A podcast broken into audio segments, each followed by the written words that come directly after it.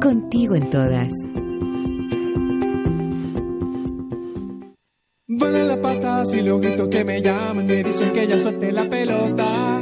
Vamos a perder y ya suena la campana, vamos uno abajo, tengo que intentar hacer un gol. Perfecto, pa' colocarle y de repente te apareces en el fondo. Les damos la bienvenida a Diario Mural, un espacio de encuentro. En Diario Mural podrás escuchar anécdotas, recuerdos, reflexiones, opiniones, arte, música y toda la diversidad de nuestras escuelas. Aquí comienza Diario Mural. Bienvenidos.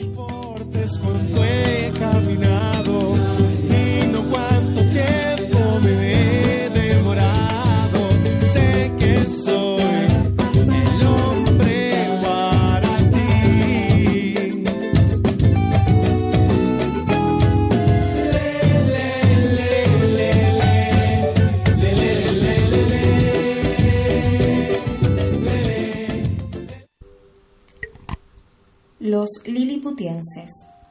Érase un tiempo muy lejano, con un reino muy lejano y con habitantes liliputienses que ya no existen. Este reino era gobernado por un rey déspota y mezquino. Él no conocía otra cosa más que su avaricia.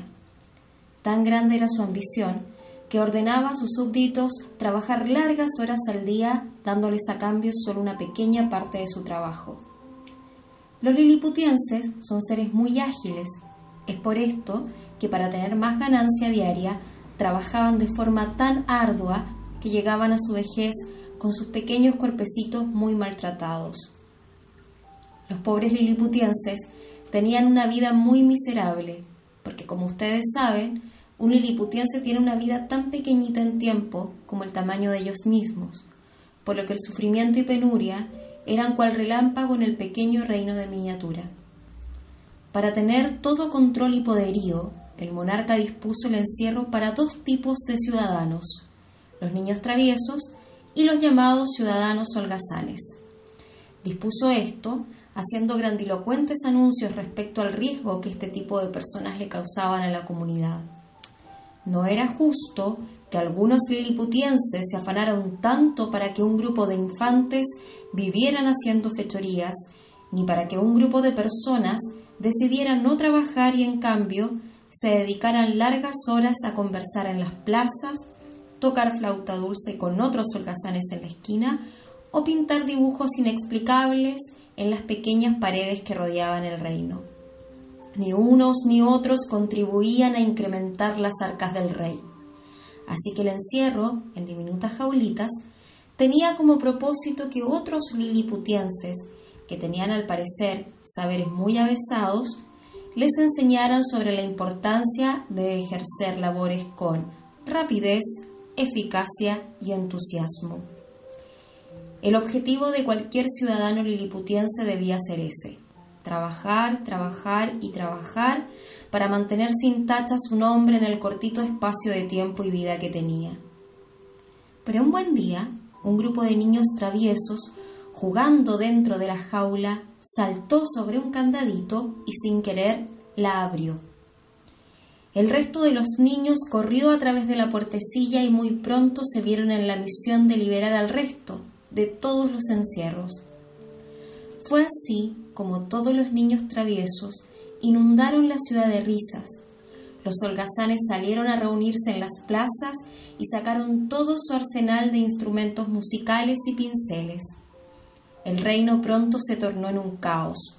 Los trabajadores liliputienses abandonaron las fábricas y los campos y se sumaron a este caos alegre y divertido, disponiéndose a escuchar las melodías, a vislumbrar los dibujos coloridos y a escuchar también relatos carcelarios de los holgazanes que tenían mucho que contar. El rey se enojó tanto que su cara se tornó de un rojo furioso, dispuso toda su guardia militar y muy pronto los liliputienses grises salieron a perseguir a cuantos ciudadanos se encontrara dando vueltas por las pequeñas esquinas, por las plazas y por las avenidas. Pero todo esfuerzo del avaro rey fue en vano, pues la multitud de liliputienses se había cuadriplicado y ya habían podido ingresar al opulento palacio donde se guardaban las riquezas que durante años y años había acumulado el otrora soberano. La Guardia Militar, después de haber golpeado a los liliputienses, al verse en desventaja, prefirió huir raudamente al reino más cercano. En el camino y mientras corrían, se deshicieron de sus uniformes grises y aparecieron los colores de sus verdaderos cuerpos, que eran tan rosados como el durazno y que no se distinguían en lo absoluto del resto de los liliputienses como antes el rey les quería hacer creer. Recordar esto les devolvió la ternura y es probable que hayan reiniciado su vida en otro lugar pensando con tristeza el mal que habían provocado al defender a un monarca tan egoísta y malvado. Este último no corrió la misma suerte, pues la mezcla de furia y miedo que sintió lo fue empequeñeciendo tanto que muy pronto desapareció de toda visión perceptible para el pueblo liliputiense. Solamente quedaron sus vestiduras tiradas en el suelo como prueba irrebatible para los holgazanes historiadores que un día deberían contar con entusiasmo de qué manera el reino liliputiense se volvió gigante cuando hizo empequeñecer al rey ante el trato cruel e injusto que éste les otorgaba. Algunos holgazanes científicos dicen haberlo visto llorando gracias a una lupa especializada que inventaron. Los más escépticos piensan que huyó despavorido en, algún descuido. Lo cierto es que para bienaventuranza de los, de los pobladores del reino liliputiense, el monarca avaro nunca más apareció y el reino liliputiense disfruta de su vida, así como la ven, como un pequeño relámpago en sus pequeños cuerpos rosados.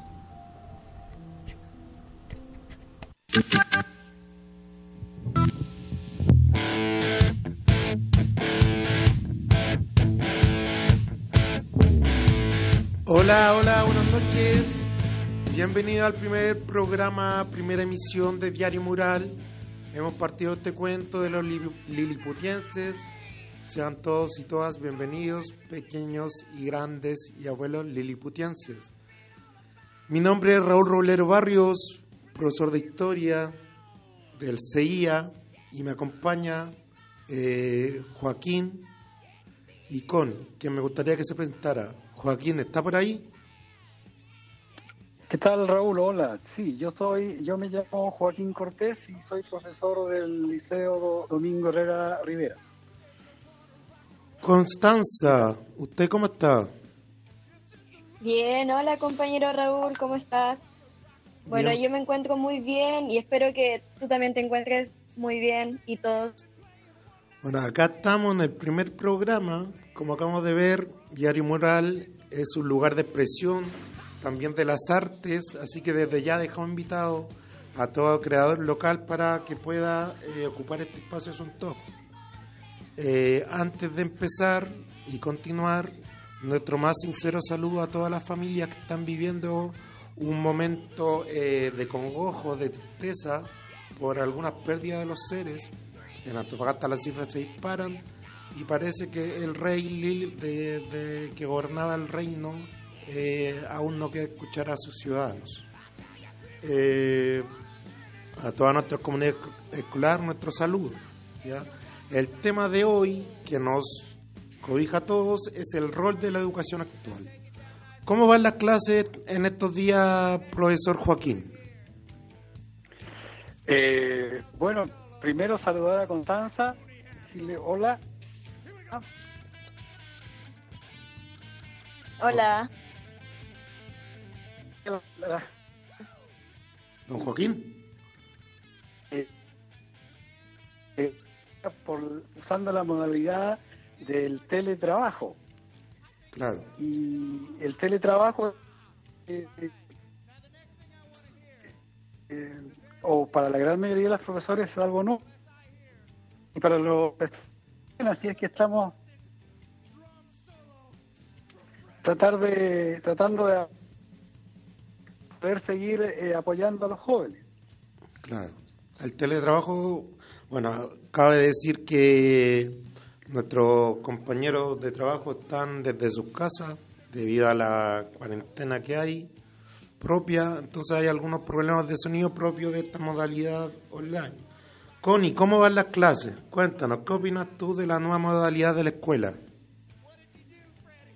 Eh, bueno, las clases van más o menos, y se sabe de que la nueva modalidad puede incomodar a algunos por el tema de, claro está, de estar tanto tiempo en el computador y también tanto para los profes, yo creo que debe ser algo súper cansador estar tanto tiempo sentado en un computador mandando trabajo y revisando trabajo.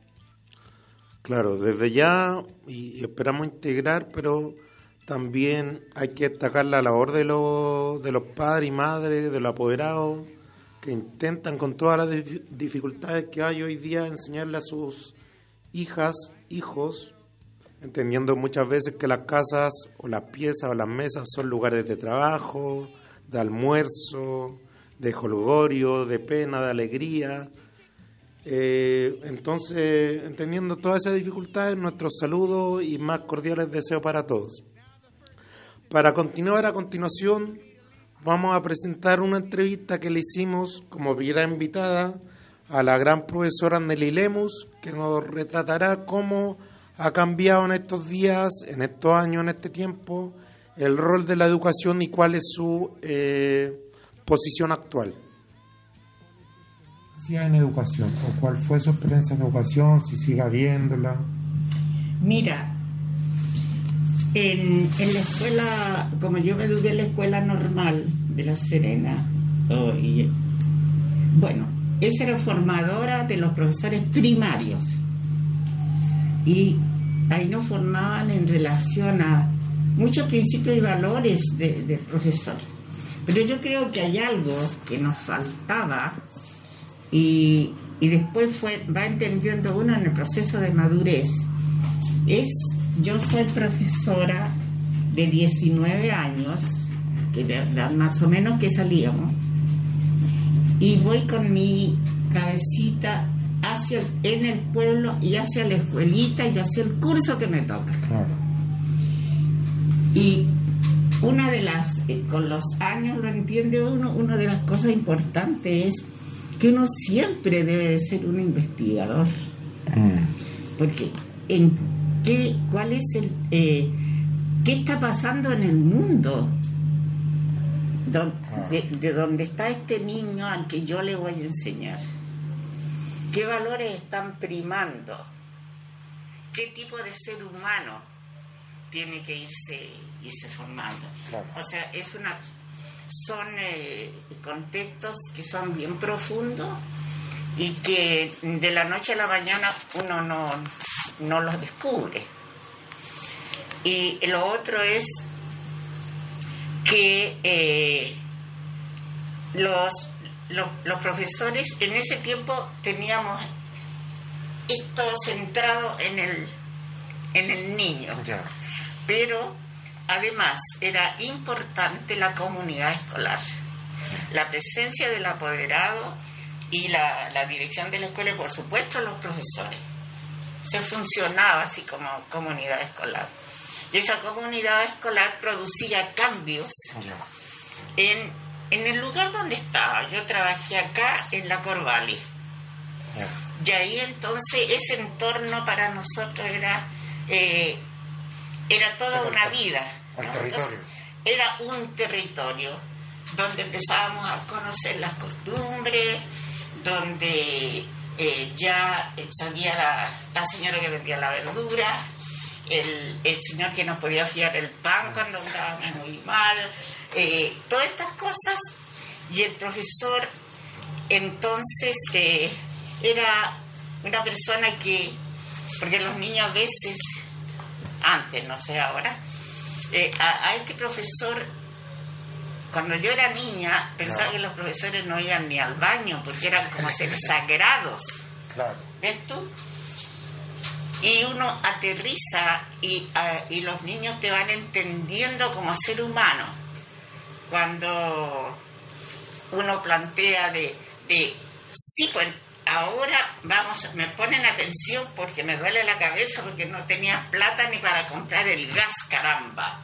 Entonces uno va interrelacionando también ese problema humano con el problema que el niño ve en su casa. Y, y ahí entonces uno se da cuenta que va comprendiendo. Ahora, ¿qué otra cosa en educación? Es, eh, es casi fugaz. ¿En qué sentido? Cada gobierno tiene una idea fuerza. Y de acuerdo a esa idea fuerza, es como se van eh, tirando los lineamientos de tu tarea educativa. Ahora, la suerte que tenemos los profesores, y no hablo de las mayorías, tampoco de las minorías, espero que haya un poquito más que minoría. Ese, ese profesor eh, que, que pueda entregar las cartas sobre la mesa, el, el estimular a los niños cuando tú estás en un lugar donde es eminentemente popular. Si el profesor tiene conciencia de clase o tiene una visión de mundo más justa, va a estimular eh, a las niñas, a los niños, en que hay que ser eh, cada vez mejor para no... Yo digo, si los papás tiraron palas tratemos de que ustedes tengan otra caminata, que el esfuerzo sea de otra manera, pero lo tenemos que lograr nosotros. Y son niños los que hablamos, que yo era profesora primaria. Ahora en la educación media ya era, yo me saco el sombrero porque es la etapa con los adolescentes, ¿no? Donde es una etapa donde este ser humano anda en la búsqueda, en la búsqueda, en la búsqueda. Y a niveles más de escuela y de profesores y profesoras, ¿cuál cree usted en base a su experiencia que eh, el cambio que ha tenido la escuela en estos 40 años, lo que había anteriormente, el paso de la escuela más centrada en el proceso que usted escribe, más ligado a lo comunitario, al territorio, a conocer a quién fía el pan, etcétera? A una escuela que parece más cerrada en sí misma. ¿Cuál cree usted que hoy día, hasta el momento, porque creo, no sé, ¿usted cree que la escuela va a cambiar después de esto? Claro, ya cambió durante la dictadura. Ahí entró el, el, la, el no, no decir para dónde va la micro, tome la micro nomás. ¿No? Eh, nunca supimos quién era, por darte un ejemplo, qué persona estaba contra la dictadura o a favor de la dictadura. Eh, se fundamentalmente se cuidaba al niño. Nunca supimos hasta pasado años. ¿Qué significa eso? Que cambiamos nuestra forma de ser. Y a través de los niños uno no escuchaba salvo uno que otro otro chiquitito que, pudiera eh, uno darse cuenta porque con la gracia que tienen los niños en la escuela primaria, en la escuela básica. Ahí sí, ahí sí hubo un cambio y emerge entonces el tipo de profesor que se va a quedar así. Eternamente yo no me meto en nada. Que no hay que hacer la pega. Claro, con la clase y hasta luego. Y ese otro que dice ya, oye, juntemos esto para, para los relegados, para esto otro. Tu labor educativa te hace entender que la educación, que no solo tú eres educador, también tu pueblo te educa. La forma de ser no vas a irrumpir si alguien tiene miedo, no lo vas a obligar, ¿no? A que salga desnudo a la calle, por decir una exageración. Entonces uno respeta eso, pero observa.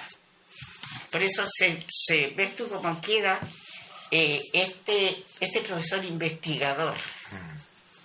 Es cómo, cómo hago que, de qué manera humanizo estos... Eh, mi caminata de, educador, cómo la humanizo en medio de 17 años de una dictadura espantosa, cómo la humanizo.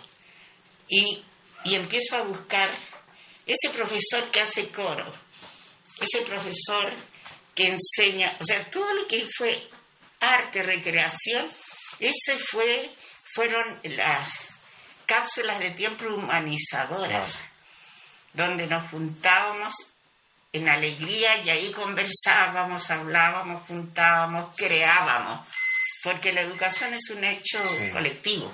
Profesora, y en este, bueno, el escenario ante la pandemia, o que se está viendo incluso ahora con la crisis social, el auge de la vida popular, pero más que todo me refiero al estallido social de octubre, cuando todo se cristaliza, incluso el movimiento pingüino con anterioridad.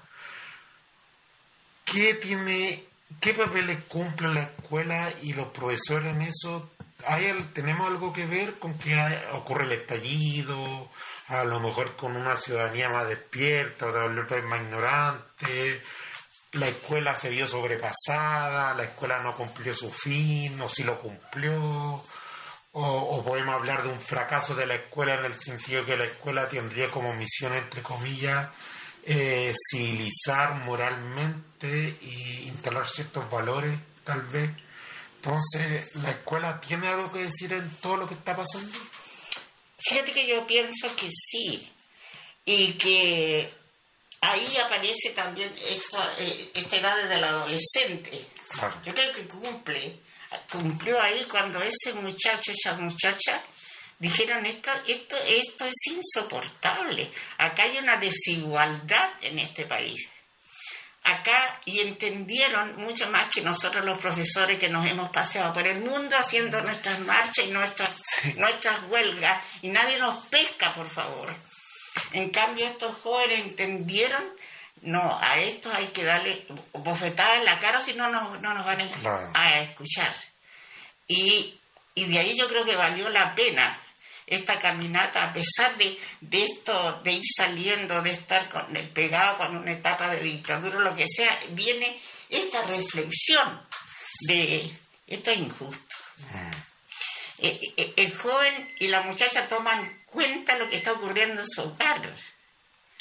Ven a, esa mamá, a ese papá sacarse la cresta toda la vida. Y se hace la, se hace la pregunta y, aparte de la pregunta, el joven no es existencial, pues se lanza a decir, oye, esto está malo, córtela. ¿Y cómo? Escúcheme, entonces tomo... Sí, la acción. Tomo la acción. Y en la acción se van a detener a, mirarme. Muy bien, muy bien, profesora. Muchas gracias, que esté bien. Al contrario. Muchas gracias por participar. gracias a ti.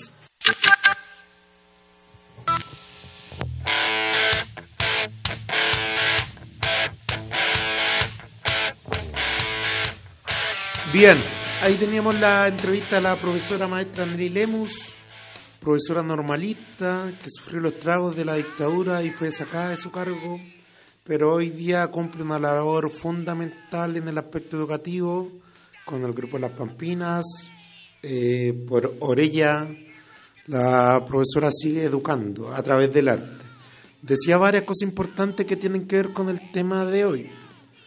Eh, a Joaquín y a Connie le pregunto, ¿qué, qué pasó con la escuela? ¿Qué, ¿Qué rol cumplió la escuela, creen ustedes, en este tiempo? Una escuela, como intentamos en este programa, educación al servicio de la ciudad, vecino y vecina, o una escuela más guardería y cerrada en sí misma? ¿Qué, qué, qué opinan ustedes?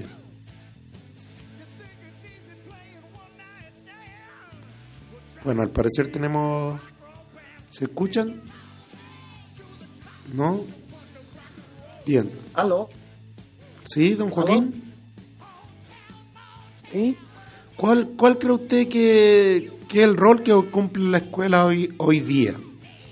¿Está al servicio de la comunidad o está encerrada en sí misma? ¿Cuál cree usted que sería la importancia de, de alguna de las dos cosas? Eh, eh yo considero que el, el rol de la escuela eh, ha sido siempre estar, eh, más que nada, en la escuela pública, ha sido siempre la de mm, ser un instrumento que, que usan los gobiernos para realizar los, procesos educativos que, la población escolar de, ese país necesita. Entonces, el rol de la educación va a estar, en mi opinión, siempre ligado a la idea de, hombre, de mujer, que ese gobierno o ese Estado quiera eh, crear, quiera ir eh, educando. Y en cuanto a, la escuela, qué papel cumple ahora, yo creo que en muchos aspectos la escuela eh, reproduce, reproduce lo que observamos fuera de ella, es decir, eh, situaciones eh, de injusticia, de precariedad, todas esas situaciones que nosotros vamos fuera de la escuela, en la sociedad, en este tiempo, se reflejan en, la escuela, en el ambiente escolar, en el trabajo de los profesores y de los alumnos. más que todo, eh, eso, y más aún, más, más aún sumado a que en este país nosotros tenemos esta especie de, de división de, formas de de escuelas. Hay escuelas públicas, que son las menos, hay escuelas particulares subvencionadas y, escuelas eh, particulares pagadas. Entonces, en este momento, la, escuela pública, por ejemplo, está siendo, eh, o ha sido desde hace bastante tiempo, afectada por, por, por muchas medidas de los gobiernos, desde los años 90 y antes, que no, no han privilegiado la, la educación pública, no, no, la han dotado de los recursos necesarios, eh, de la parte de infraestructura y mucho menos, mucho menos el, lo que significa el reconocimiento del trabajo de los profesores. Ya, don Juan Coni, ¿Cómo usted cree que hoy día es la escuela? ¿La escuela está conectada con los vecinos y vecinas? ¿Se empapa del lugar donde está? ¿O está completamente desconectada y es como una esfera, una pequeña cárcel que está elevada sobre todos los demás? ¿O, los estudiantes la sienten suya? Eh, bueno, hola compañero. Saludar también las palabras del compañero Joaquín y pues principalmente yo pienso que el rol fundamental de la escuela siempre ha sido y creo que siempre será la comunicación que tienen los estudiantes entre sí, con, entre ellos mismos, con sus profesores, con sus pares, porque ese también es el rol de, de la comunicación de la escuela, lo que te fomenta la escuela. Y creo que actualmente no se ha visto mucho, pero aún así eh, estamos conectados con nuestros compañeros y creo que eso igual es algo hermoso, maravilloso que, que, también podemos lograr y podemos seguir adelante con, con, un proyecto muy bueno y que nos favorece a todos también. Muy bien.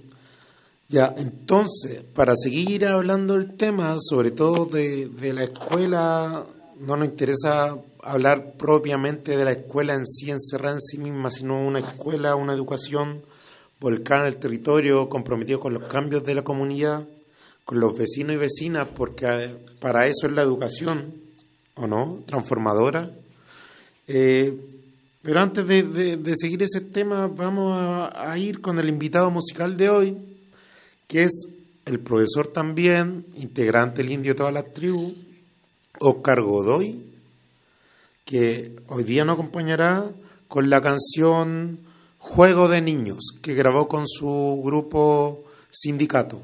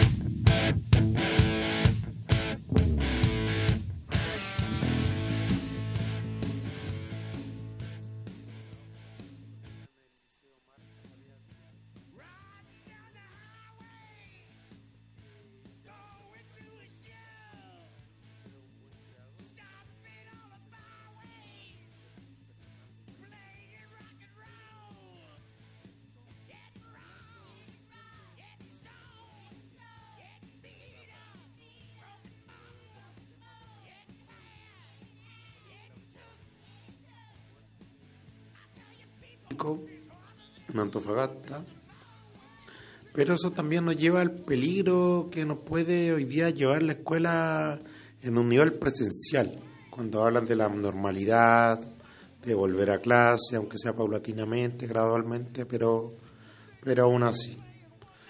Y hoy día en contraposición también nos hallamos eh, sumergidos en una clase online modalidad en la cual los profes tuvimos que asumir los costos, igual los estudiantes, hay una sobreexplotación a lo mejor en cuanto a la información, etcétera. La pregunta que queremos hacer para el panel, eh, ¿qué rol, teniendo en cuenta que también las diversas escuelas están entregando ayudas sociales, qué rol la escuela debe jugar hoy y los profesores y las profesoras y trabajadores de educación, los estudiantes, qué rol debemos jugar en un contexto de pandemia? Constanza, según usted, ¿cuál es su opinión? Hola compañero, ¿me puedes repetir la pregunta, por favor? Según usted, ¿cuál es el rol que la comunidad escolar, la escuela, los estudiantes, profesores, trabajadores de la educación debemos jugar en este contexto de pandemia? ¿Debemos hacer como que nada pasa y seguir en clases normales? ¿Debemos preocuparnos de otras cosas? ¿La escuela debe quedar en suspenso hasta que todo pase? Debemos preocuparnos por las emociones. ¿Cuál, es su opinión? ¿Qué debemos hacer hoy en día? Eh, bueno, eh, yo creo que principalmente deberíamos preocuparnos de la salud de las personas y no comparto para nada la idea de volver a clases presenciales porque se ve que claramente no están las medidas para tomarlas y es por eso que creo que las clases online deben seguir, pero de una manera pausada, eh, de que no envíen trabajo así como al lote, que los profes igual se preocupen de la educación de calidad de los alumnos. ¿A qué se refiere con educación de calidad de alumnos en este momento? Porque entendemos que la calidad depende del momento. En este momento, ¿qué sería una educación de calidad? Eh, yo creo que la educación de calidad va en el hecho de preocuparte del, del alumno. Por ejemplo, si yo fuera profesora, me preocuparía de que mis alumnos estuviesen bien, de que estuvieran en una buena situación, de que no solamente te, te preocupes por, por, el lado académico, sino también, también por el lado humano de la persona. De acuerdo diversas escuelas en ese sentido están, están entregando ayuda. En, su escuela, ¿cuál, cómo, ¿cómo ve el asunto? ¿Se entrega ayuda a los estudiantes o solamente son clases? Eh, yo creo que dependiendo del colegio. Por ejemplo, hay colegios que sí ayudan a su estudiante y hay colegios de que quizás no ayudan tanto a su estudiante. Entonces yo creo que también va por parte del establecimiento y también por parte del profesor. Y aunque también respeto y aplaudo a los profesores en este, en este sentido de pandemia y de que eh, tomar clase online porque es un cambio súper drástico que, que ha pasado y que se han tenido que adaptar. Claro, ha sido muy, muy, muy difícil esa transición, más, más encima nosotros mismos tenemos que pagar los costos y los insumos del trabajo a distancia. Don Joaquín, Joaquín, ¿qué, qué le parece lo que dice Connie? Hoy día los profes, la escuela, tomando en cuenta a lo mejor un mundo un, tanto invisible, el de la UTP, los directivos, ¿usted cree que hoy día los docentes estamos entregando algo que nos sirve? Eh, ¿Debemos preocuparnos por otras cosas? Tenemos un sistema burocrático que nos impide, como dice Connie, humanizar la enseñanza. ¿Cuál, ¿Qué opina usted al respecto? Bueno, yo, yo pienso que eh, me quiero referir a una cosa que quiero complementar de la, escuela vinculada o no a la comunidad. Yo creo que es una tarea eh, que yo observo eh, muy débil, muy débil en lo que tiene que ver con la relación de escuela-comunidad. Eh, quizás si hubiese sido otra la situación, a lo mejor muchos estudiantes, muchos estudiantes eh, podrían estar colaborando junto con, con las personas que puedan, que no tengan impedimento, para establecer esa, esa ligazón de ayuda, de solidaridad hacia los estudiantes, hacia la familia de los estudiantes, la comunidad eh, en general, la comunidad que rodea eh, físicamente la escuela.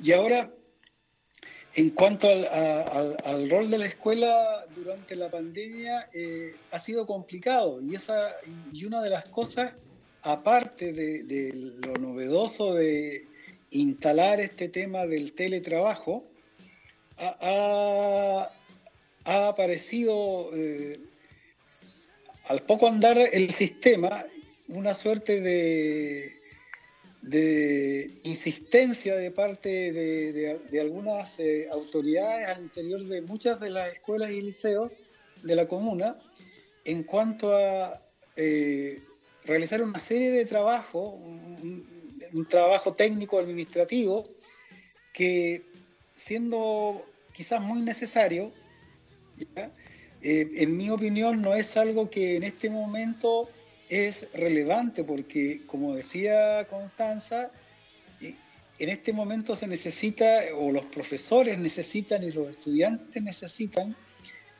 ir eh, retomando o ir profundizando lazos que, lleven a una mejor comunicación, a una mejor convivencia entre, entre los profesores y los alumnos, y, y por qué no decirlo también con los trabajadores que hay en los liceos o en las escuelas porque, eh, repito, es decir, hay un trabajo técnico administrativo que es necesario hacerlo, pero eh, hay que buscar las formas, hay que buscar las maneras que sea algo simple, algo que no sea eh, burocrático, sino que sea algo que pueda fluir y, ser de fácil ejecución para, para el docente, para que él o ella se pueda dedicar de lleno a, a, crear, preparar, corregir.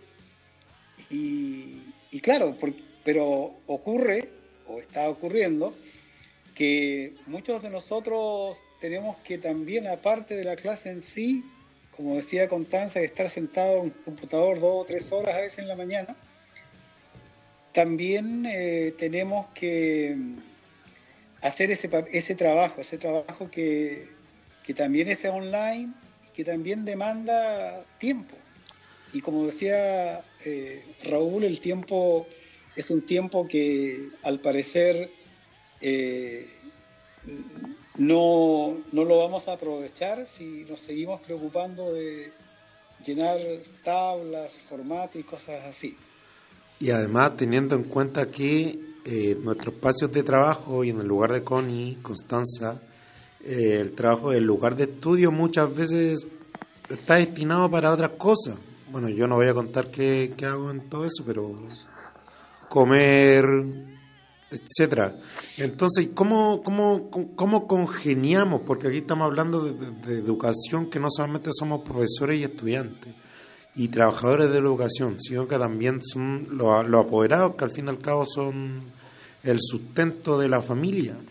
Entonces, Connie, ahí como, bueno, usted como estudiante, ¿cómo ve eh, el esfuerzo que hacen los padres, las madres, para poder apoyar la educación y cómo, cómo, estrechamos, estrechamos los, los lazos para salir bien parados o mantenernos en pie durante este, este tránsito? Eh, claro, no, como siempre digo, no es lo mismo estar en el liceo que estar como en, tu casa, sentado en el computador.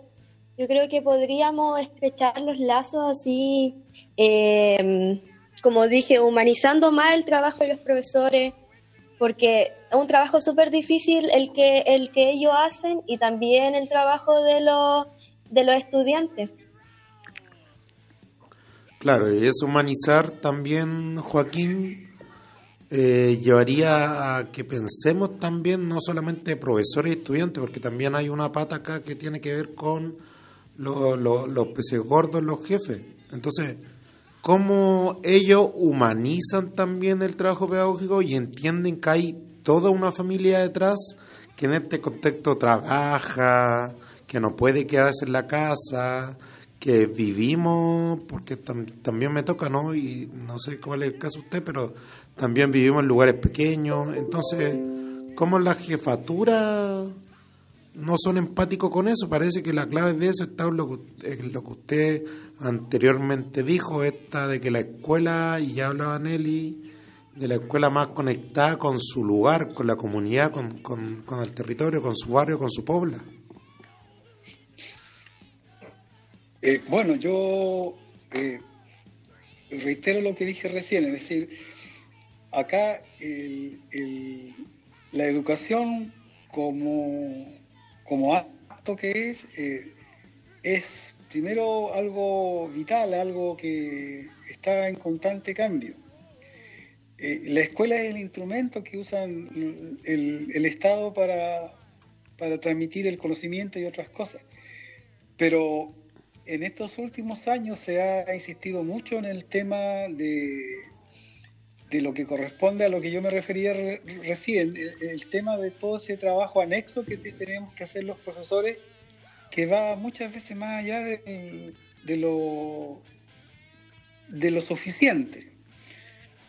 Ahora, eh, yo creo que Constanza mencionaba, y yo creo que es una cosa súper importante, el tema de los apoderados es decir, cuando la escuela eh, logre estrechar un vínculo con la comunidad que la rodea,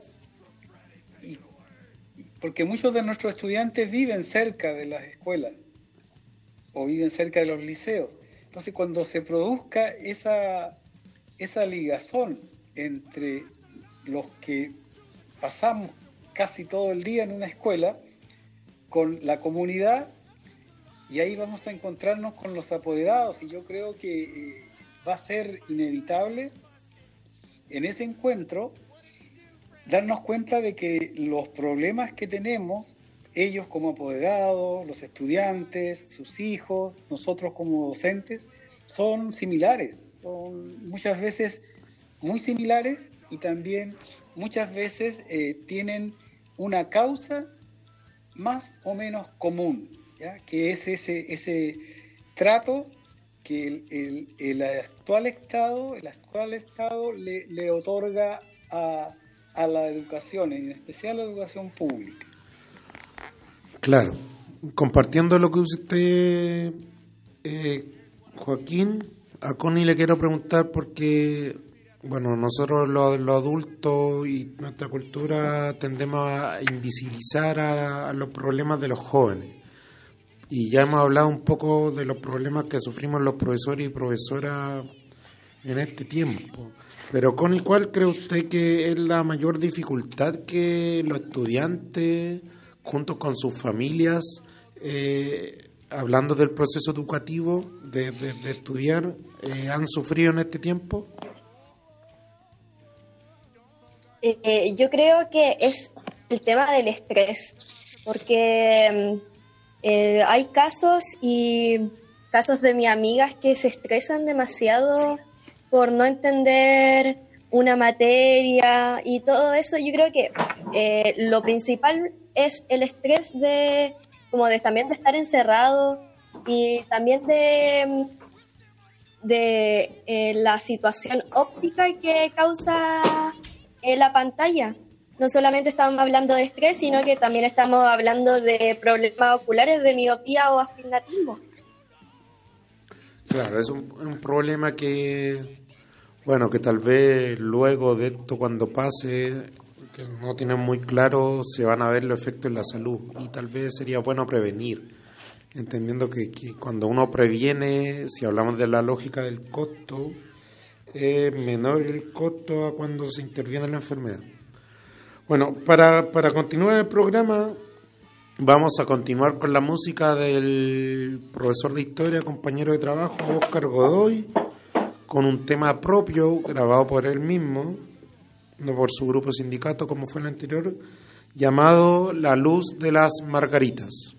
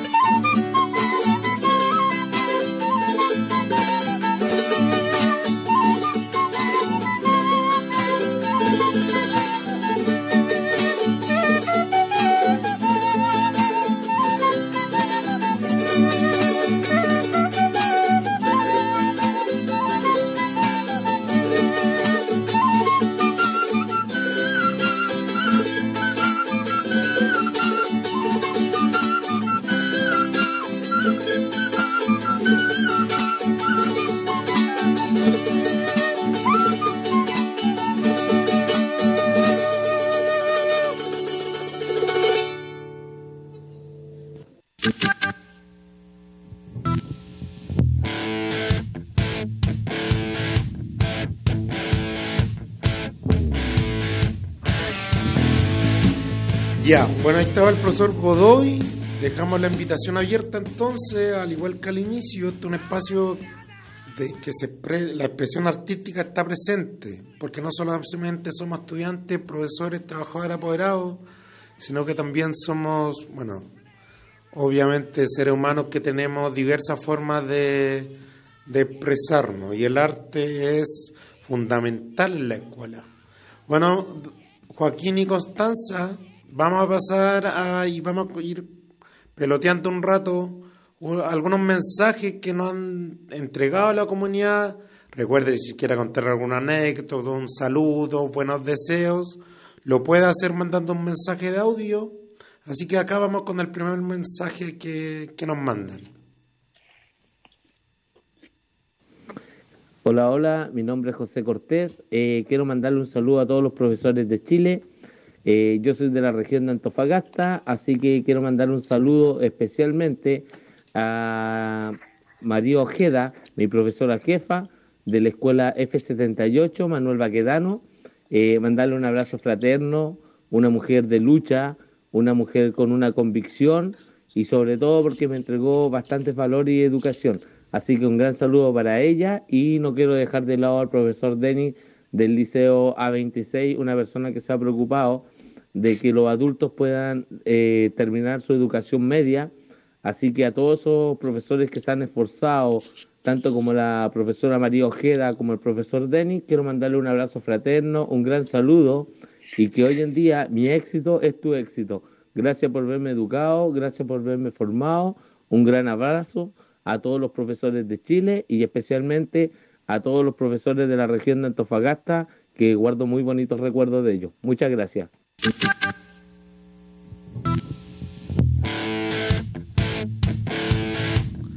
Lindo mensaje para la profesora María Ojeda, profesora que ha dado la lucha contra la FP y por la dignidad de los adultos mayores. Eh, Joaquín, ¿algún estudiante que usted recuerde? ¿Algún, algún, algún profesor que le haya marcado la vida? Eh, bueno, yo eh, profesor, recuerdo a mi profesor de la escuela básica, a varios de ellos, a varios de ellos. Eh, y de la enseñanza media tengo eh, bueno, muy buenos recuerdos de, de quién era el rector de, del Liceo de Hombres donde yo estudié, don Mario de Silva. Fue una persona que siempre eh, estuvo cerca de, los que éramos alumnos en, ese, en esos años. Un ilustre personaje. Un ilustre personaje. Bueno, vamos con el segundo saludo, que, no sabemos con el nombre, pero ahí viene. Hola, soy Macarena Núñez, estudié en el Liceo Domingo Herrera Rivera B13 y le mando un saludo al profesor Javier de Historia.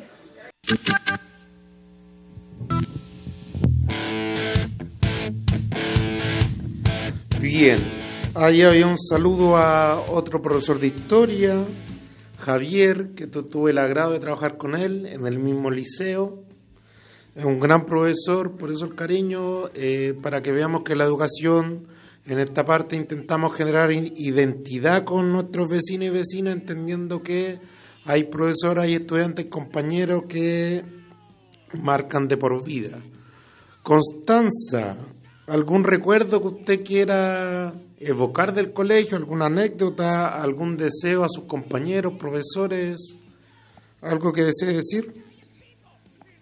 Eh, sí, me acuerdo de un profesor en la enseñanza básica que se llamaba eh, Juan Carlos, que definitivamente nunca me voy a olvidar de él porque fue un profesor que me enseñó tantos valores, que hablaba tanto, pero hablaba con el corazón, con el alma, y de verdad te llegaban las palabras que decía.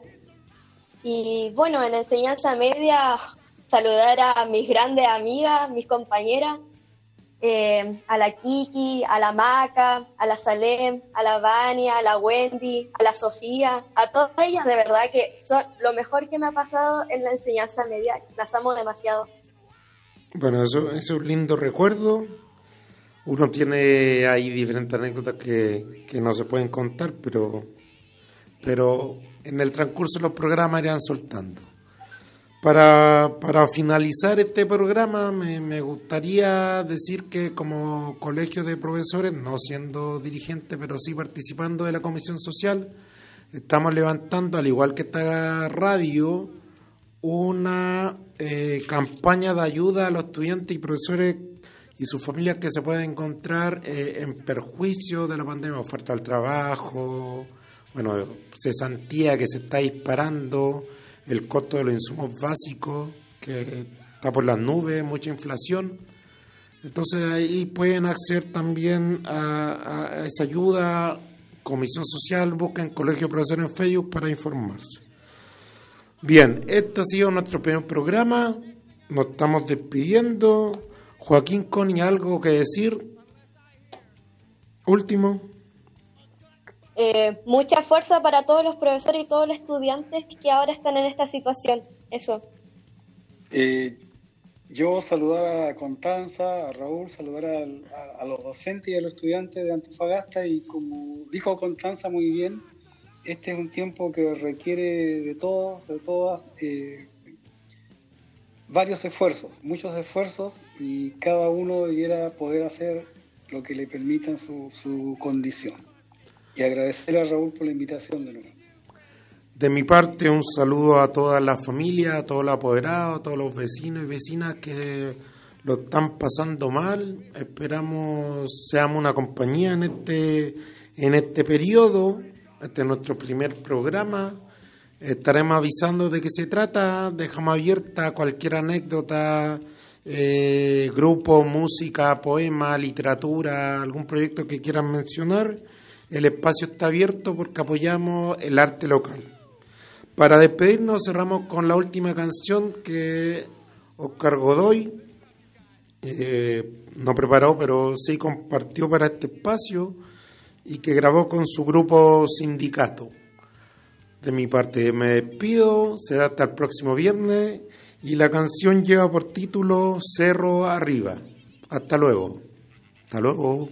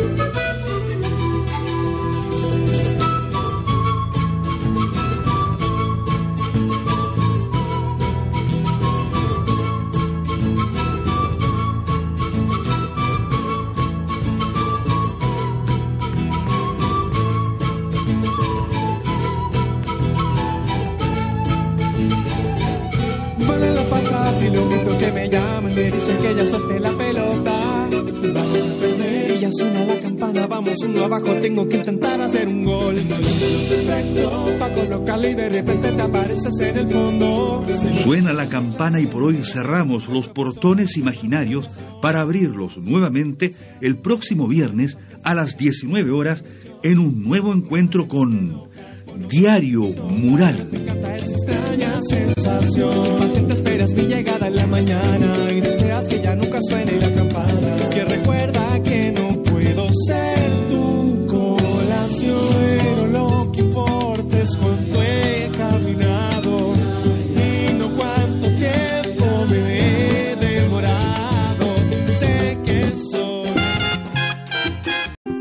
Trabajadores con síntomas, fiebre, tos o dificultad respiratoria o que han estado expuestos a personas confirmadas con COVID-19. Archie, somos lo que Chile escucha.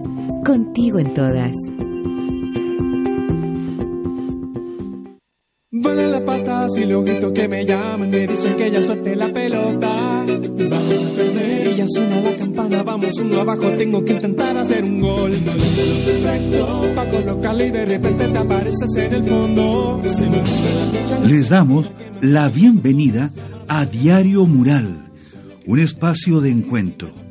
En Diario Mural podrás escuchar anécdotas, recuerdos, reflexiones, opiniones, arte, música y toda la diversidad de nuestras escuelas. Aquí comienza Diario Mural. Bienvenidos.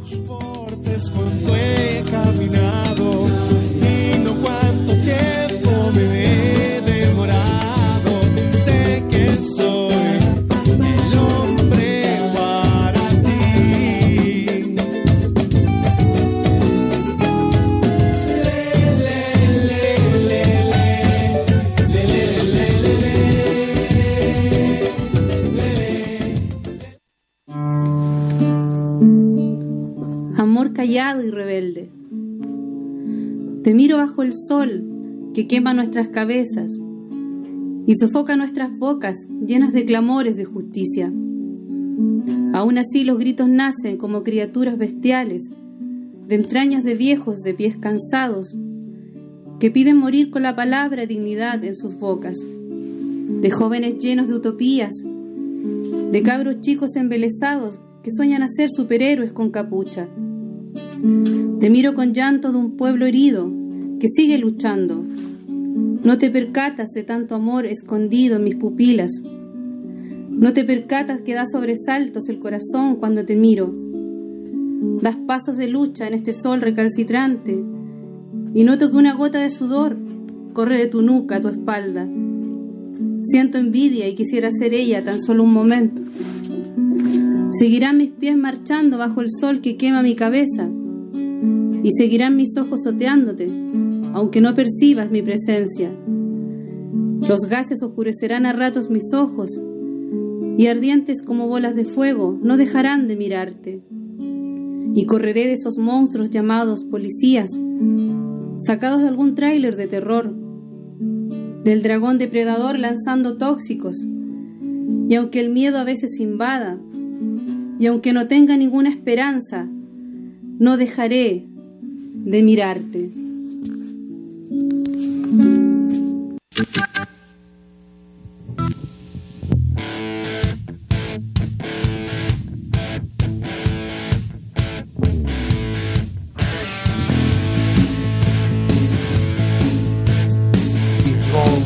Bueno, si empiezo a hablar, empiezo a hablar. y-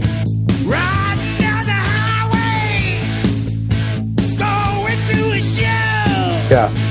Hola, buenas, bienvenido al tercer capítulo de Diario Mural. En esta ocasión, como excusa del decreto que levantó el gobierno y el Ministerio de Educación, y, en realidad el Ministerio de Defensa, sobre la posibilidad de abrir la puerta de la enseñanza premilitar, eh, hoy día el programa se basa si la pregunta es que si se está mi- militarizando la cultura escolar. En esta ocasión tenemos nuestros paneli- panelistas. Si saludan, Hola Raúl, Hola Raúl, hola Constanza. ¿cómo hola están? Joaquín. ¿Cómo Hola. están? ¿Cómo va la semana? Eh, muy Lo bien, bueno. gracias. Lo bueno que terminó ya la semana. Claro, el lunes festivo y podemos El ir a la playa. Hay que ir a la playa. Claro.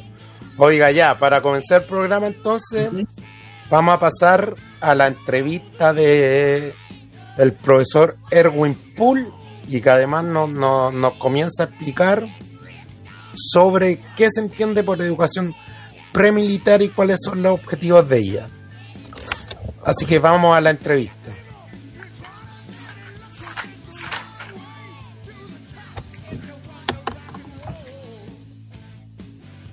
Oye, igual es complicado así. Eh, bueno, ya, antes que todo, que estén muy bien. Bueno, mi nombre es Erwin Pool, soy profesor de Historia y Ciencias Sociales y aparte también soy eh, reservista de, de ejército.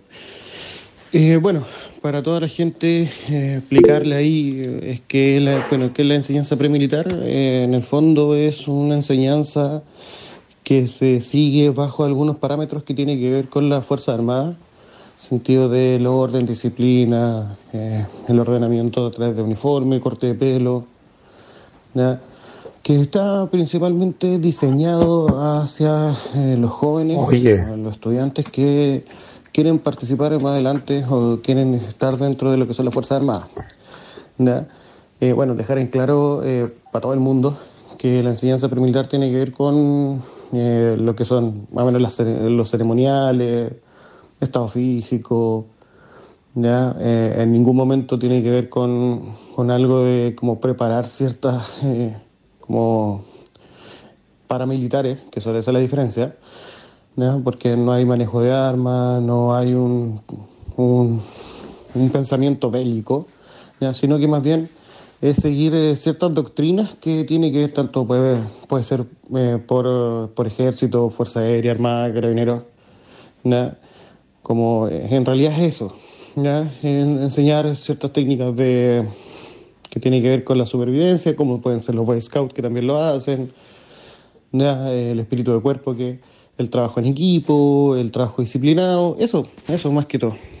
Más allá del decreto y de la enseñanza, nos damos cuenta que aún existen prácticas eh, propias de la cultura castrense en los colegios, ya sea la uniformación que, tenía ante otro sentido, las bandas de guerra, eh, bueno, pararse cuando llega el profesor, los filas, etcétera, cosas que pudieran ser minúsculas, pero ¿Tú crees que esto es positivo o negativo para el ámbito escolar? ¿Y, crees que hay una cultura castrense en la escuela?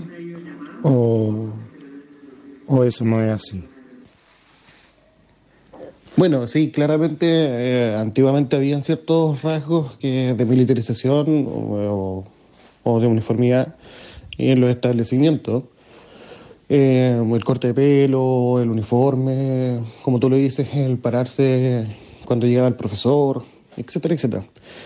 El canto, eh, cantar el himno nacional, todo eso que eran que se veía más en el mundo militar más que en los colegios.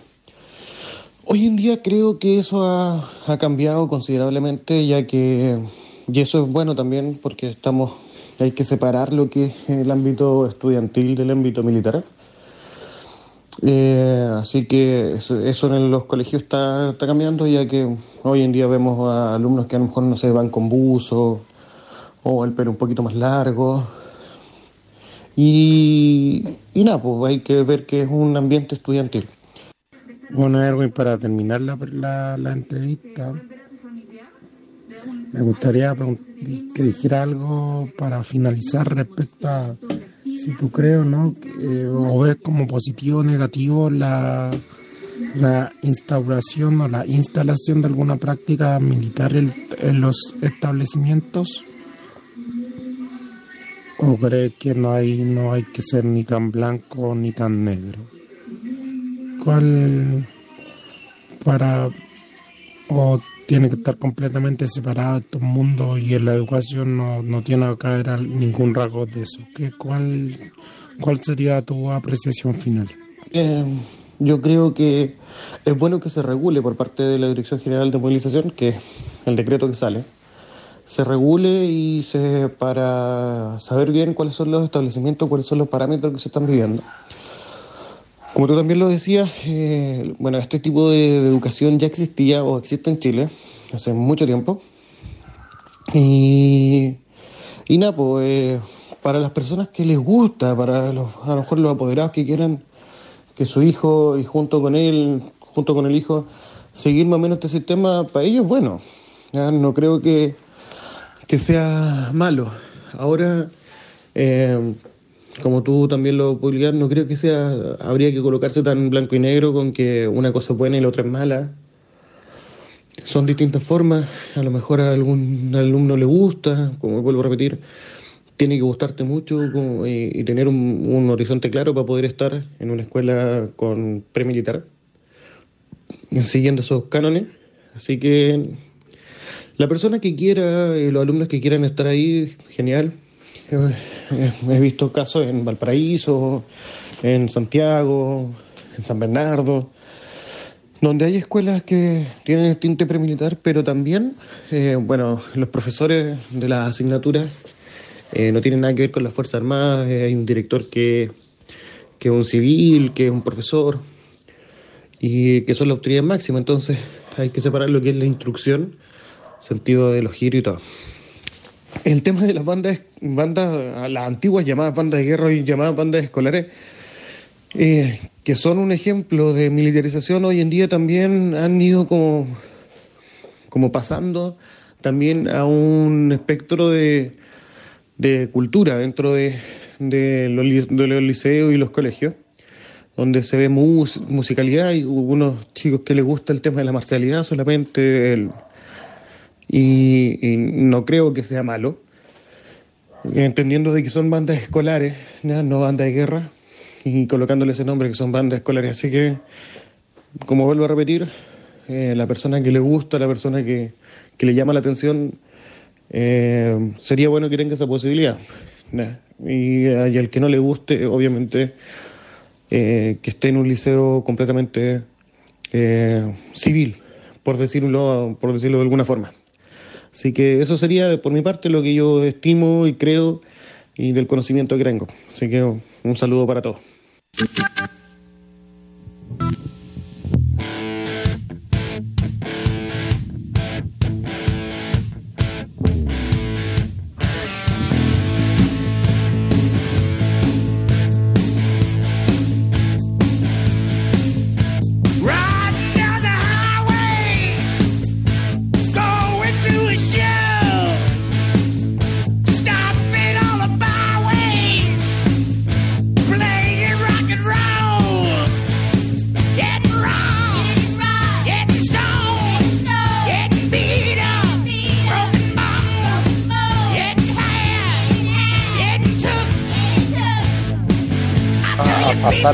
El, bueno, lo que significa tal vez la cultura militar en la escuela, pero yo creo partir con algo que me llama la atención y que cruza toda nuestra enseñanza. La libertad de enseñanza, la mal llevada libertad. Hoy día vemos que hay un currículum que tal vez no se cumple o se cumple, que se da libertad al estudiante de elegir, pero Connie, usted que ve a sus compañeros, comparte y todo eso. ¿Usted cree que, que están las capacidades tanto cognitivas como socioeconómicas, críticas de pensamiento, para que el estudiante pueda elegir realmente en libertad?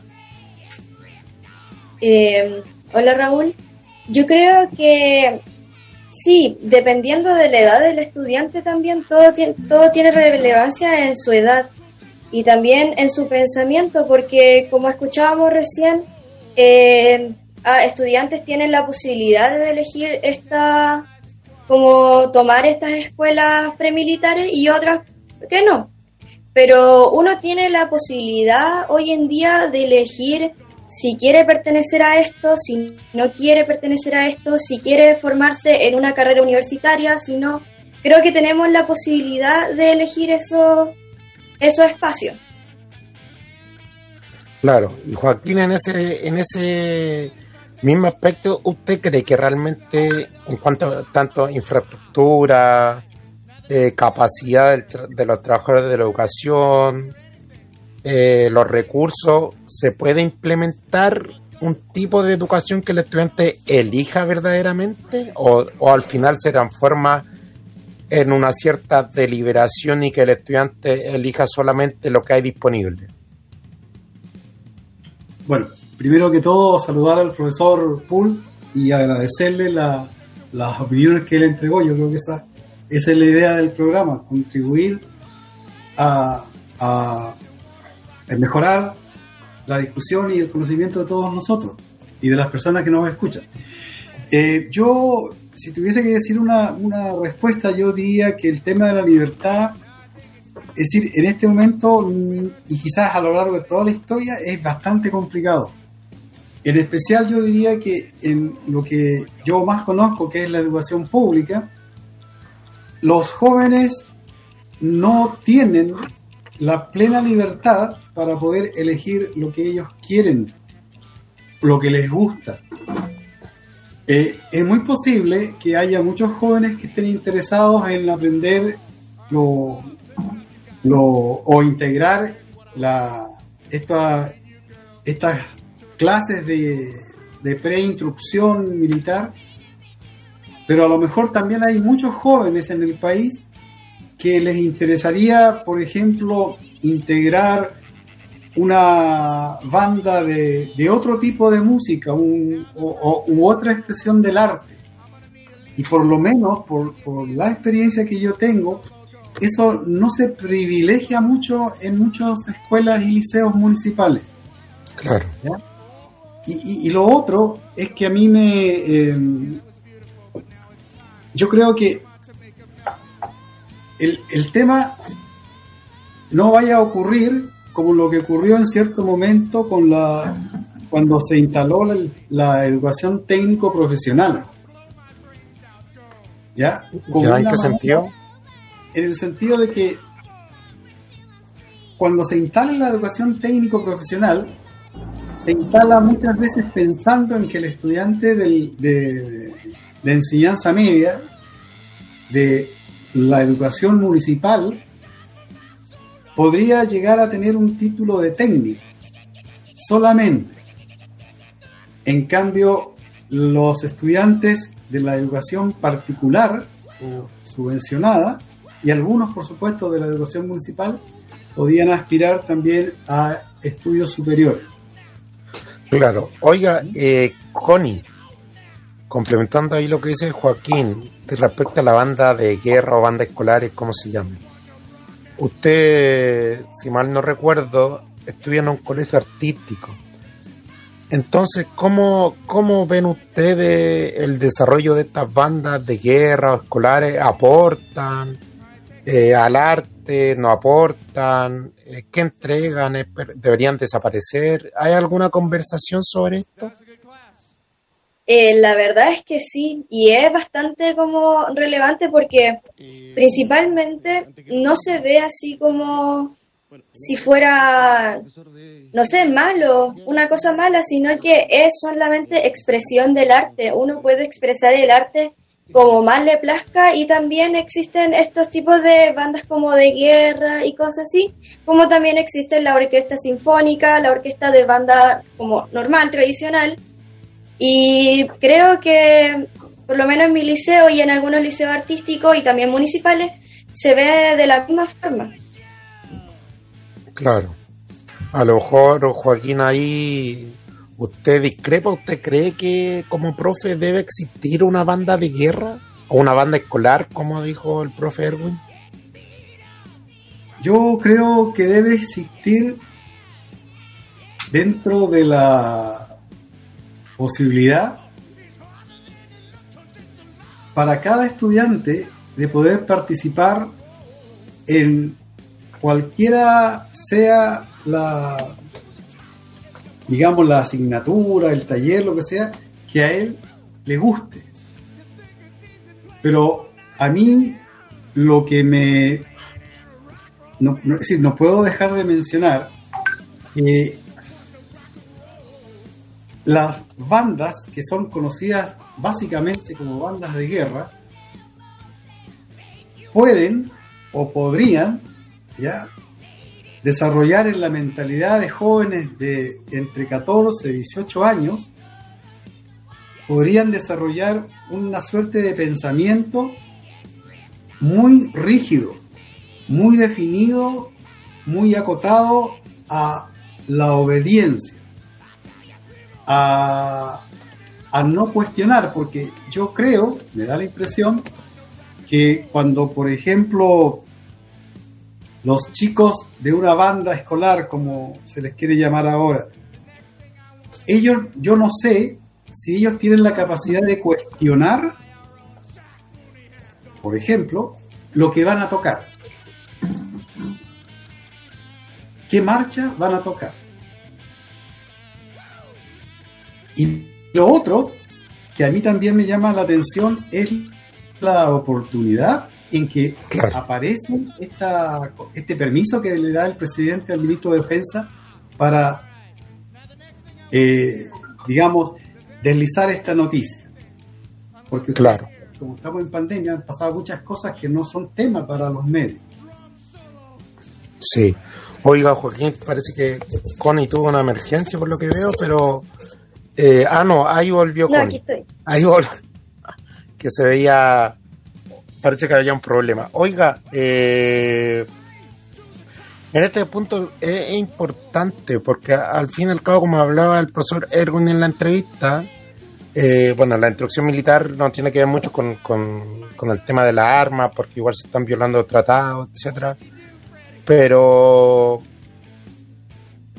está bien introducir la cultura militar en, en, la escuela, esto del uniforme, bueno, que, que anteriormente, años atrás, cumplió otro propósito, no sé si día el mismo, las filas, que hoy día cada vez son menos, eh, cantar el himno nacional todos los lunes, bueno, parece que pasó eso, ahora se hace poco, el corte pelo, eh, la homogeneidad, eh, pararse cuando llega un profesor, ¿Cómo, ¿cómo confundir o cómo eso no se... cómo distinguir entre respeto disciplina o obediencia acérrima? ¿Cómo desde el estudiante, porque uno como profe lo ve a lo mejor de otra forma, pero ¿cómo desde el estudiante, ustedes ven eso, Connie? Eh, claro, concuerdo contigo porque hay una forma que es eh, la obediencia y otra también el respeto. Yo creo que el pararse, saludar al profesor es acto de respeto hacia él, hacia su autoridad y como docente que es y nosotros como alumnos. Y mm, creo que actualmente ya no se, ya no se toma mucho eso, como dices tú, de eh, pararse los días lunes, formarse. Y eso es como ya un acto como de obediencia, por así decirlo, que se ha implantado hace mucho tiempo y, y aún así se sigue viendo. Y el tema de, del uniforme, que igual antes cumplía como con un propósito en especial, que era como eh, no distinguir entre como clases sociales, quién tiene menos, quién tiene más, y que todos sean iguales. Pero actualmente ya se ve algo como más de obediencia, así de que si no ocupas el uniforme te van a retar, te van a enviar a dirección, pueden llamar a tu apoderado, que el corte de pelo. Y además que hoy día con el nivel de consumismo y con esta el marketing que hace un uniforme escolar sale mucho más caro que comprarse una cosa en ropa americano o alguna tienda más barata. Claro, también hay que ver ese, ese sentido, porque no todos tenemos eh, las capacidades económicas para comprar un uniforme, para comprártelos todos los años, para, no sé, también cortarte el pelo. Igual hay que ver ese sentido.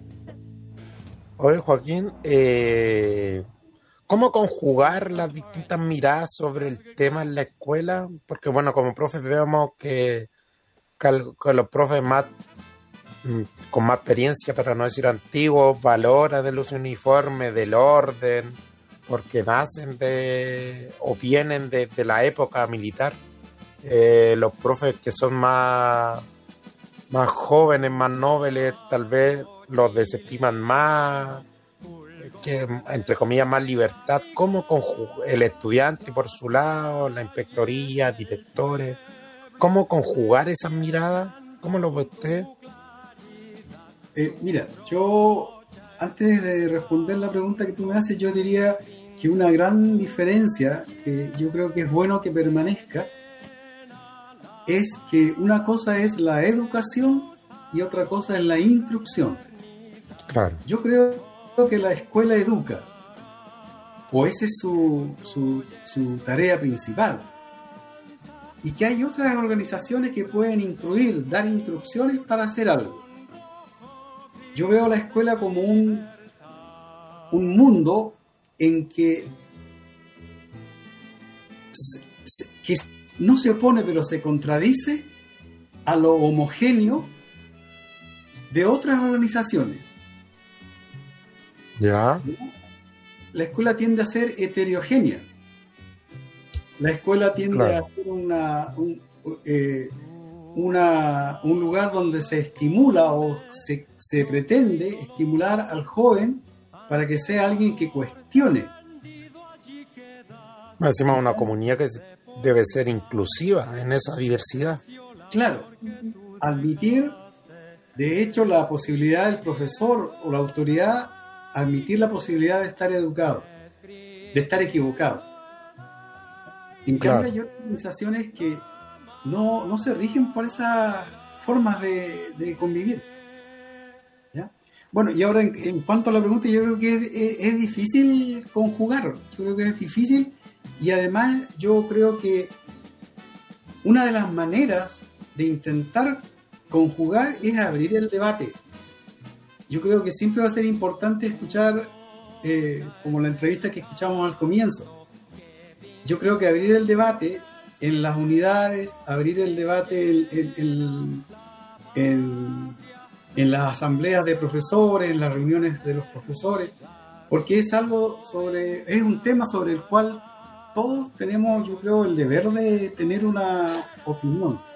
Y además, sí, desde la, el intercambio de opiniones construimos la escuela, porque, porque al final nosotros, o tal vez yo debo decir que escuchando la entrevista del profesor Erwin, no me parece tan descabellado la idea como él lo plantea, pero en la, el contra, en la contradicción, en la diversidad, se construye una verdadera comunidad.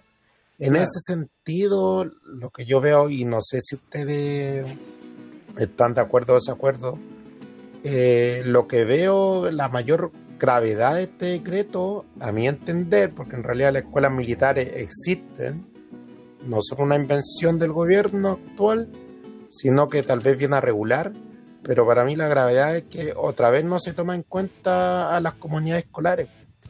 Y parece que para parece hoy que, que la prioridad es otra. No es la necesidad que estamos viviendo hoy en día. En ese sentido, Connie, ¿Usted piensa que el gobierno está totalmente desconectado? ¿Busca otras cosas? Eh, ¿Por qué no se toma en cuenta a la comunidad para promulgar ciertas cosas? ¿O cree que, está bien que nos preocupemos de eso?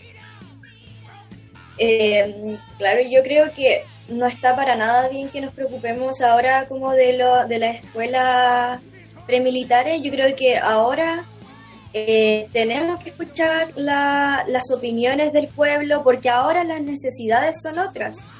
Están las necesidades de los colegios públicos, las escuelas públicas. Creo que eso deberíamos ponerle énfasis a las necesidades que deben tomar el gobierno como lo principal. Claro, eso solamente se sabe la... Pero parece que son porfiados, no escuchan a la no escuchan a la gente. Como estudiante, ¿ustedes se, sienten partícipes de su comunidad en, específico o solamente le envían trabajo o lo hacen partícipe de alguna decisión? Eh, nos hacen partícipe de, decisiones, sí, conversamos con los profes, conversamos con eh, los directivos y eso está súper bien y espero que lo tomen en otros colegios también y eso más que nada, por lo menos en mi colegio y en, algunos colegios que conozco gente también lo hacen, asambleas de alumnos, asambleas de alumnos con profesores. Entonces se toman las opiniones de todos y hacen algo en conjunto. Y algo bonito, algo, algo genial que se puede hacer como para mejorar eh, la comunicación también entre eh, eh, profesores, alumnos y también de la dirección. Claro. Oiga, Joaquín, en ese mismo sentido, ¿qué opina usted? ¿El gobierno tiene otras prioridades o está escuchando las necesidades, en nuestro caso, de los docentes y de los trabajadores de la educación? Eh, yo pienso que el gobierno ha salido, como dijo usted, un poco bastante porfiado, en el sentido que no, este último tiempo eh, dice no escuchar, o escucha pero no, no da las respuestas que la población necesita. Y bueno, eh, y eso yo creo que no es un descuido del gobierno ni tampoco eh, un error involuntario. Yo creo que eso responde a la manera que tiene la autoridad de ver de, ver la situación del país y cómo abordarla. Una, yo quisiera complementar las palabras de Constanza que yo la encuentro bastante acertada. Acertada. Acertada, claro. Yo creo que el, cuando vemos que este tema que se supone que va a impactar en, la, en los liceos, escuelas, no se ve el Ministerio de Educación.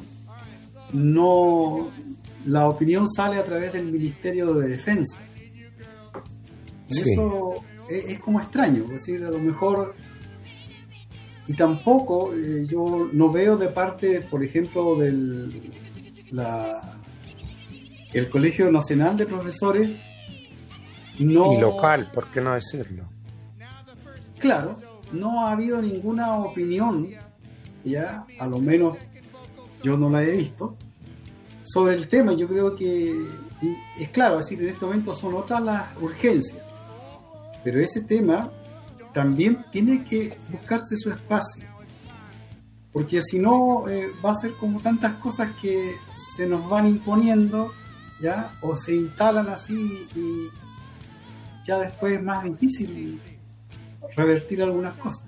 Claro, y recordemos que este es el mismo gobierno que con la ministra que no tenía brillo, la, la Cubillo, ¿Ya? Eh, eh, se promulgó aula segura. Claro. Y admisión justa, que al final tenían la, la, la idea de contener, de, echar las manzanas podridas, como la llamaban ellos. No haciendo cargo de que al final en la sociedad, la escuela es una expresión de la sociedad, la escuela no inventa la sociedad, o tal vez los dos. Oiga, y para finalizar esta conversación de, hoy, porque nosotros entendemos que, la educación es para la comunidad, Connie, usted como estudiante, ¿qué, ¿qué tipo de ciudadano estamos formando en la escuela o qué tipo de ciudadano se quiere formar con, estas medidas? Como decía Joaquín, ¿usted cree obediencia, un ciudadano eh, sin crítica? Que vea la tele pero no, no, no haga un análisis crítico. ¿Qué, qué, qué tipo de ciudadano? Eh, bueno, principalmente yo creo que así como hablando a futuro, se está como creando un ciudadano obediente que siga las, las normas, que se cuestione las cosas, pero no haga un análisis extenso de de la situación en la que estamos pasando y también un ciudadano, por así decirlo, medio ignorante porque no, no se informa, no se, no se cuestiona por qué está pasando esto, por qué yo tengo que aprender esto, por qué no puedo aprender otra cosa, por qué... Eh, bueno, tantas preguntas que tienen un porqué y a veces no tienen como una respuesta tan clara y que de verdad que necesitamos pensar bien las cosas. Claro. Joaquín, ¿cuál es su opinión? Bueno, usted ya da algún atisbo, pero finalizando, ¿qué, ciudadanía estamos formando? Eh, yo pienso que, que incluso la palabra ciudadano, algunos la reemplazan por consumidor. También. Estaría formando, en vez de un ciudadano consciente de deberes y derechos, una persona que consuma, que consuma cosas materiales, información.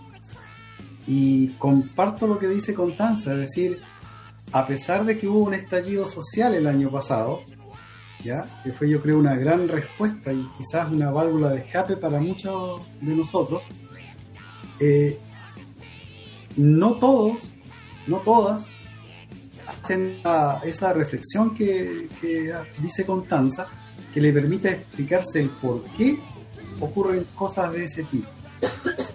Eh, eh, yo resumiendo diría que en este momento el, el, modelo de sociedad en que estamos, las, autoridades que tenemos, persiguen eh, construir un, una, lo que algunos llaman una, una persona que sea consumidora, que sea eh, muy desarrollada quizá en el aspecto tecnológico, pero también muy distante de lo que debiera ser un desarrollo intelectual de cada uno de nosotros. Me da la impresión que ahí eh, esas dos cosas tienden como a separarse. El ciudadano y el consumidor.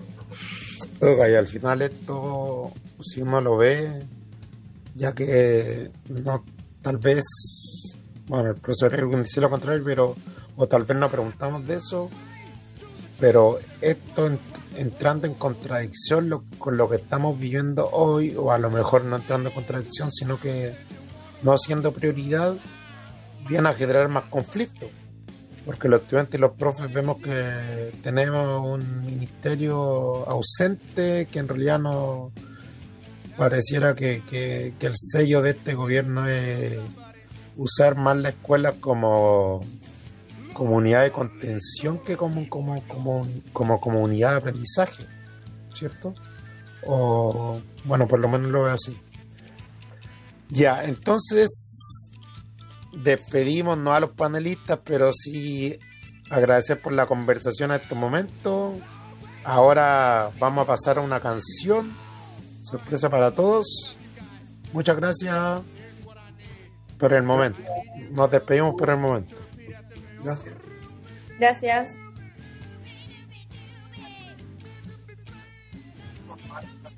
Pero sí, gracias por la Ahora vamos a pasar. Gracias por el momento. Nos despedimos por el momento. Gracias.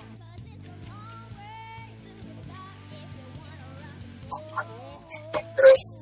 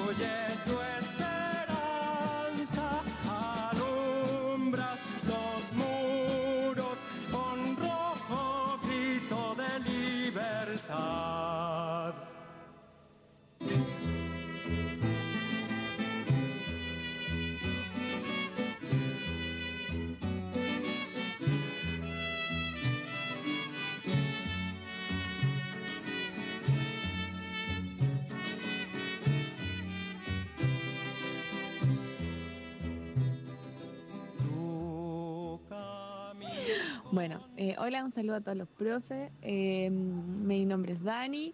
Quería contar una anécdota. Ojalá que mi profe no escuche esto. Eh, una vez estábamos en el baño con unas compañeras. Era un baño de esos individuales y nos metimos como cinco compañeras al baño. Eh, en eso que una amiga estaba ahí haciendo pipí, nosotras veíamos que el lavamanos estaba un poco malo.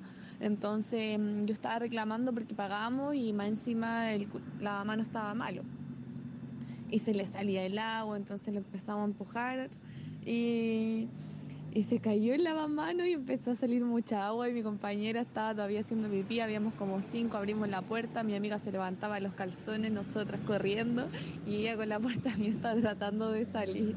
Fue muy gracioso.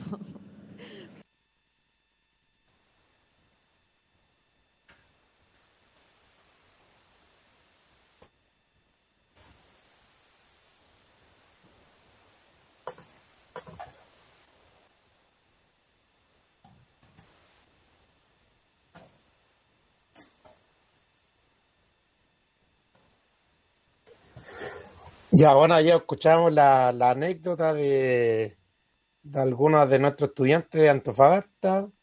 Bueno, si yo me pusiera a contar, pero no puedo porque para el horario tal vez inapropiado. Connie, ¿alguna anécdota usted que, que contar con, con su estudiante? Yo puedo contar con profes, pero a riesgo de demanda tal vez. Eh, pucha, quizás tengo muchas. Una Póngale. vez, ya, una vez estábamos en ensayo de orquesta y siempre en ensayo de orquesta nos sacamos fotos y cosas así. Y estaba la profe y como que llegó así en el atril y no, como que nos cerró la carpeta así y nos dijo, ¿qué está pasando aquí? Y eso creo que es como lo, lo más anecdótico que nos ha pasado. Igual que jugábamos a cerrarnos las carpetas, a botarnos las carpetas cuando estábamos en ensayo. Oiga, eso. Puro peluceando usted en clase, ¿ah? Ya, ahora vamos a escuchar el, el, el audio. Bueno, un segundo saludo que se viene. A ver qué, qué, no, qué nos mandaron por ahí.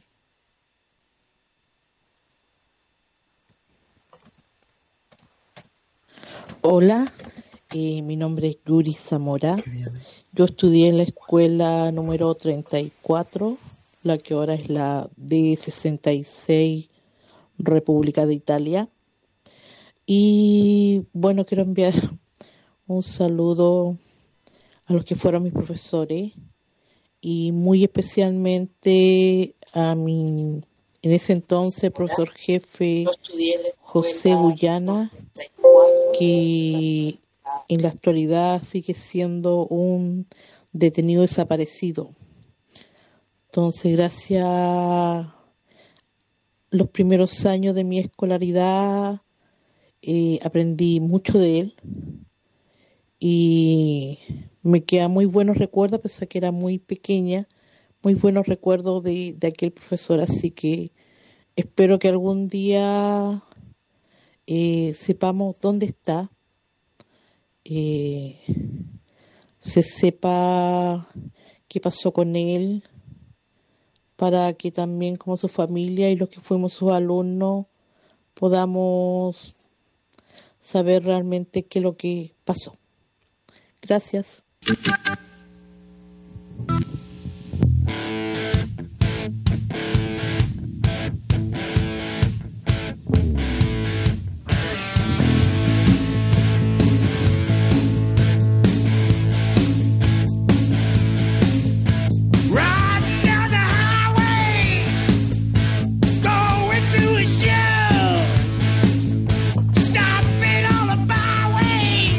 Ya, ahí estábamos con, bueno, un saludo a todos los, los profesores,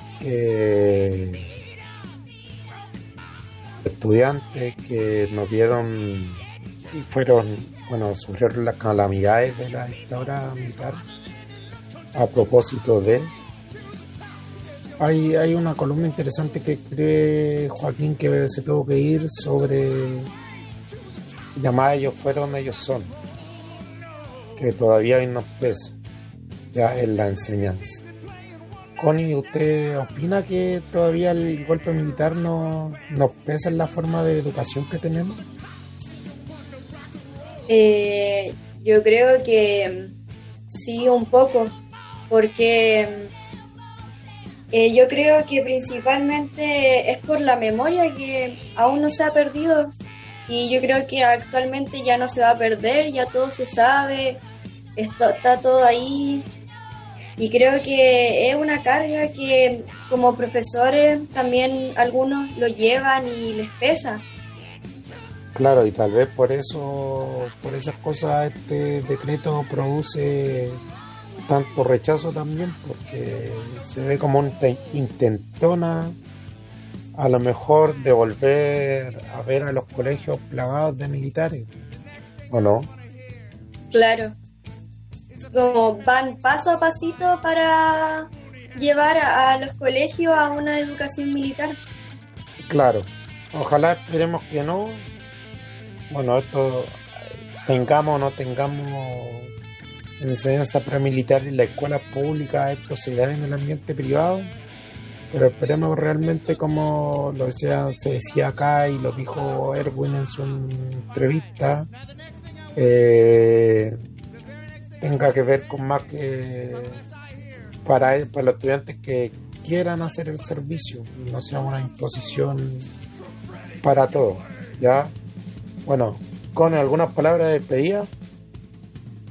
Eh, quiero saludar a todos mis profes, desearles lo mejor en su clase online, a todos mis compañeros y eso, que les vaya de lo mejor. Ya, bacán. Yo, por mi parte, un saludo a todos los colegas que se desvelan por aprender en esta nueva cosa, que están subiendo agobio también y a los estudiantes también, porque hoy día uno también se le aprieta el corazón cuando tiene que, que dar pruebas, exigir, cuando hoy día las necesidades son otras, entonces es complicado lo que está pasando. ¿ya? Y para terminar, un saludo también a los que están sufriendo por el COVID. Lamentablemente Latinoamérica se está empinando. Y un saludo a todo el pueblo latinoamericano también, que Antofagasta es una expresión también de la diversidad latinoamericana que existe. Un abrazo, hasta el próximo viernes. Nos, nos estamos escuchando. Saludos a todos, chao. Chao.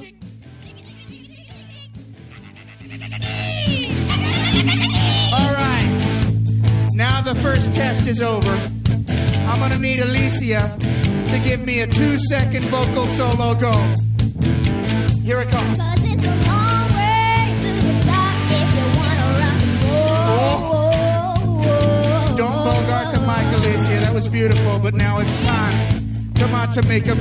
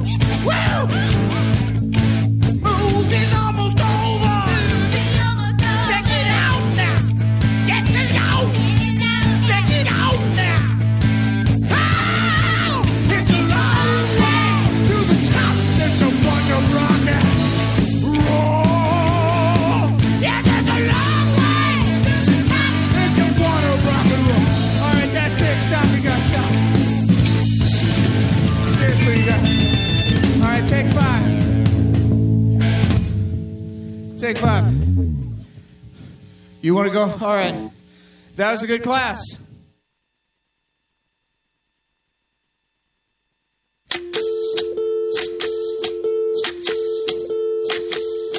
Soy, soy lo que dejaron, soy toda la sobra de lo que se robaron. Un pueblo escondido en la cima. Mi piel es de cuero, por eso aguanta cualquier clima. Soy una fábrica de humo, mano de obra campesina para tu consumo. Frente de frío en el medio del verano, el amor en Sol que nace y el día que muere con los mejores atardeceres. Soy el desarrollo en carne viva, un discurso político sin saliva. Las caras más bonitas que he conocido, soy la fotografía de un desaparecido, la sangre de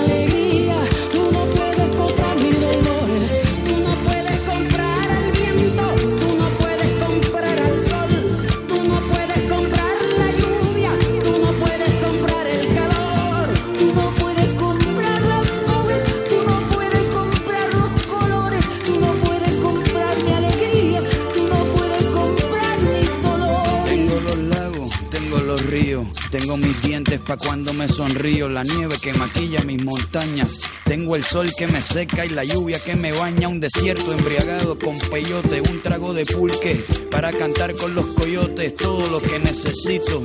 Tengo a mis pulmones respirando azul clarito, la altura que sofoca.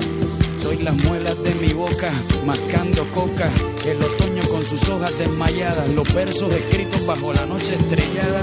Una viña repleta de uva, un cañaveral bajo el sol en Cuba. Soy el mar Caribe que vigila las casitas, haciendo rituales y agua bendita, el viento que peina mi cabello. Soy todos los santos que cuelgan de mi cuello. El jugo de mi lucha no es artificial porque el abono de mi tierra es natural.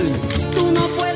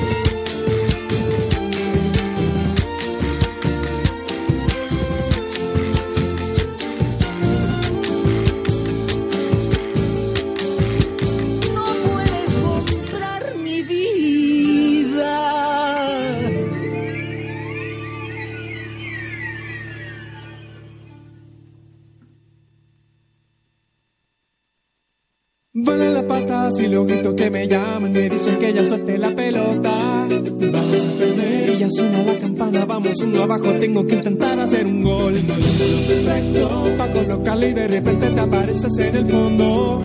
Suena la campana y por hoy cerramos los portones imaginarios para abrirlos nuevamente el próximo viernes a las 19 horas en un nuevo encuentro con Diario Mural.